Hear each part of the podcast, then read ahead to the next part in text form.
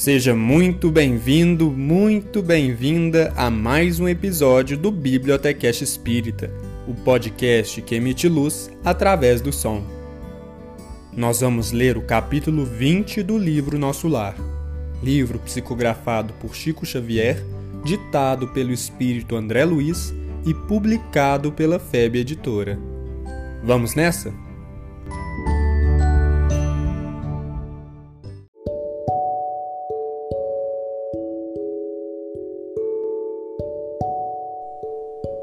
Capítulo 20 Noções de Lar Desejando colher valores educativos que fluíam naturalmente da palestra da senhora Laura, perguntei curioso: Desempenhando tantos deveres, a senhora ainda tem atribuições fora de casa?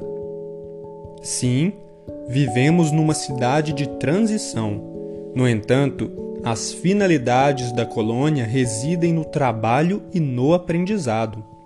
As almas femininas aqui assumem numerosas obrigações, preparando-se para voltar ao planeta ou para ascender a esferas mais altas.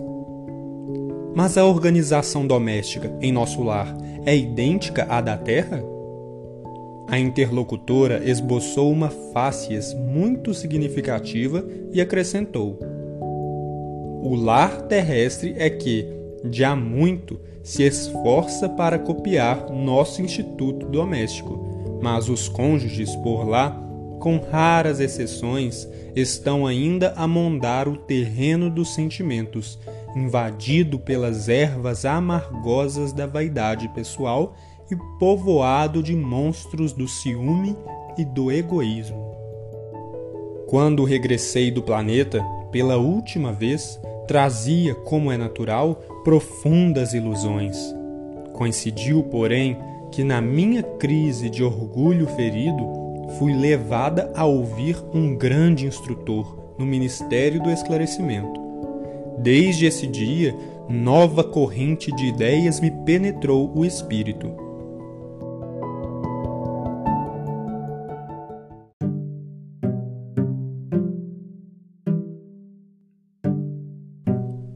Não poderia dizer-me algo das lições recebidas? Indaguei com interesse. O orientador, muito versado em matemática, prosseguiu ela, fez-nos sentir que o lar é como se fora um ângulo reto nas linhas do plano da evolução divina. A reta vertical é o sentimento feminino envolvido nas inspirações criadoras da vida.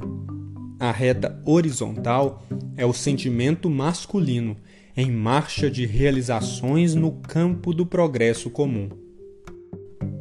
O lar é o sagrado vértice onde o homem e a mulher se encontram para o entendimento indispensável.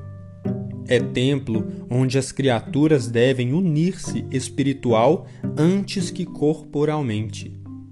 Há na Terra, agora, grande número de estudiosos das questões sociais que aventam várias medidas e clamam pela regeneração da vida doméstica. Alguns chegam a asseverar que a instituição da família humana está ameaçada. Importa considerar, entretanto, que, a rigor, o lar é conquista sublime que os homens vão realizando vagarosamente onde, nas esferas do globo, o verdadeiro instituto doméstico, baseado na harmonia justa, com os direitos e deveres legitimamente partilhados? Na maioria, os casais terrestres passam as horas sagradas do dia vivendo a indiferença ou o egoísmo feroz. Quando o marido permanece calmo, a mulher parece desesperada quando a esposa se cala, humilde, o companheiro tiraniza. Nem a consorte se decide a animar o esposo na linha horizontal de seus trabalhos temporais, nem o marido se resolve a segui-la no voo divino de ternura e sentimento, rumo aos planos superiores da criação. Dissimulam em sociedade e, na vida íntima, um faz viagens mentais de longa distância, quando o outro comenta o serviço que lhe seja peculiar. Se a mulher fala nos filhinhos, o marido excursiona pelos negócios. Se o companheiro examina qualquer dificuldade do trabalho que lhe diz respeito, a mente da esposa volta ao gabinete da modista. É claro que, em tais circunstâncias, o ângulo divino não está devidamente traçado. Duas linhas divergentes tentam, em vão, formar o vértice sublime, a fim de construírem um degrau na escada grandiosa da vida eterna.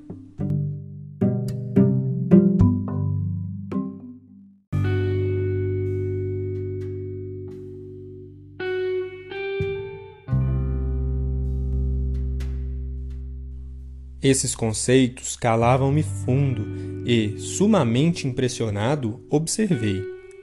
Senhora Laura, essas definições suscitam um mundo de pensamentos novos. Ah, se conhecêssemos tudo isso lá na Terra! Questão de experiência, meu amigo, replicou a nobre matrona. O homem e a mulher aprenderão no sofrimento e na luta. Por enquanto, Raros conhecem que o lar é instituição essencialmente divina e que se deve viver dentro de suas portas com todo o coração e com toda a alma. Enquanto as criaturas vulgares atravessam a florida região do noivado, procuram-se mobilizando os máximos recursos do espírito e daí o dizer-se que todos os seres são belos quando estão verdadeiramente amando. O assunto mais trivial assume singular encanto nas palestras mais fúteis. O homem e a mulher comparecem aí na integração de suas forças sublimes. Mas, logo que recebem a bênção nupcial, a maioria atravessa os véus do desejo e cai nos braços dos velhos monstros que tiranizam corações. Não há concessões recíprocas. Não há tolerância e, por vezes, nem mesmo fraternidade. E apaga-se a beleza luminosa do amor, quando os cônjuges perdem a camaradagem e o gosto de conversar. Daí em diante, os mais educados respeitam-se, os mais rudes mal se suportam. Não se entendem. Perguntas e respostas são formuladas em vocábulos breves. Por mais que se unam os corpos, vivem as mentes separadas, operando em rumos opostos. Tudo isso é a pura verdade, aduzi comovido. Que fazer, porém, meu amigo? replicou a bondosa senhora.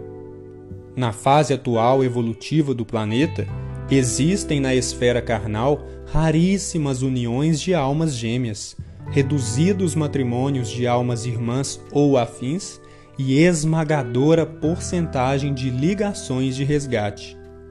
O maior número de casais humanos é constituído de verdadeiros forçados sob algemas Procurando retomar o fio das considerações sugeridas por minha pergunta inicial, continuou a genitora de Lísias. As almas femininas não podem permanecer inativas aqui. É preciso aprender a ser mãe, esposa, missionária, irmã. A tarefa da mulher no lar não pode circunscrever-se a umas tantas lágrimas de piedade ociosa e há muitos anos de servidão. É claro que o movimento coevo do feminismo desesperado constitui abominável ação contra as verdadeiras atribuições do espírito feminino.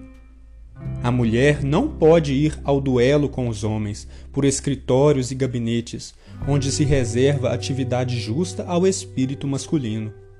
Nossa colônia, porém, ensina que existem nobres serviços de extensão do lar para as mulheres.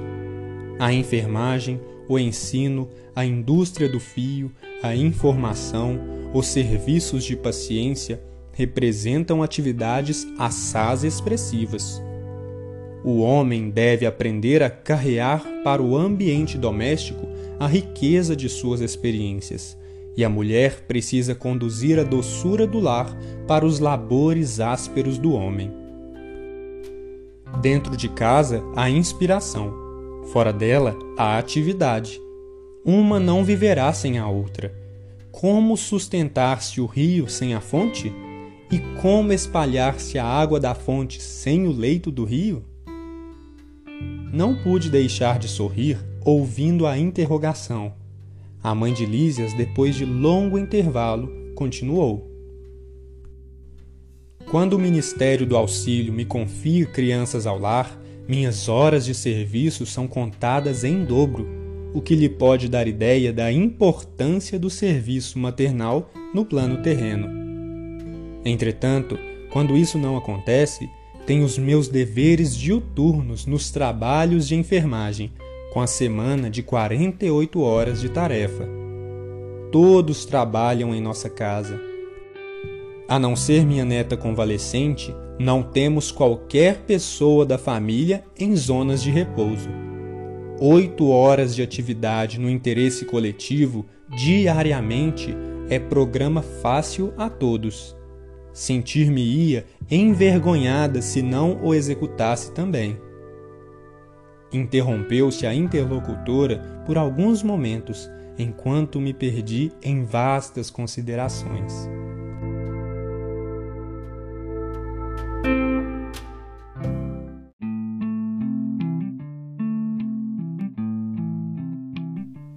Este foi o capítulo 20 do livro Nosso Lar.